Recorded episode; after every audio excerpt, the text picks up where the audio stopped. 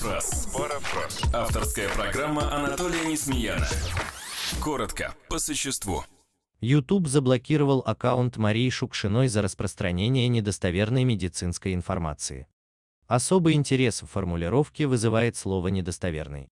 Корпорации, а YouTube это корпорация Google, явочным порядком присваивают себе государственные функции, причем с молчаливого одобрения или как минимум попустительства самого государства.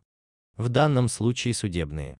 Определить достоверность или недостоверность той или иной информации силами волонтеров или робота, вооруженного алгоритмами, можно лишь в силу волюнтаристского управляющего решения.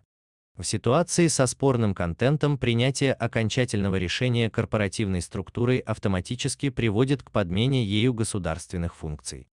Это, в общем-то, характерная примета нынешнего периода, когда корпорации проводят перебалансировку функционала, забирая под себя то, что ранее являлось предметом ведения исключительно государства. Недалек тот день, когда частные корпоративные силовые структуры будут принуждать граждан к исполнению решений, вынесенных корпорацией при полном попустительстве государства. Логика процесса неумолима.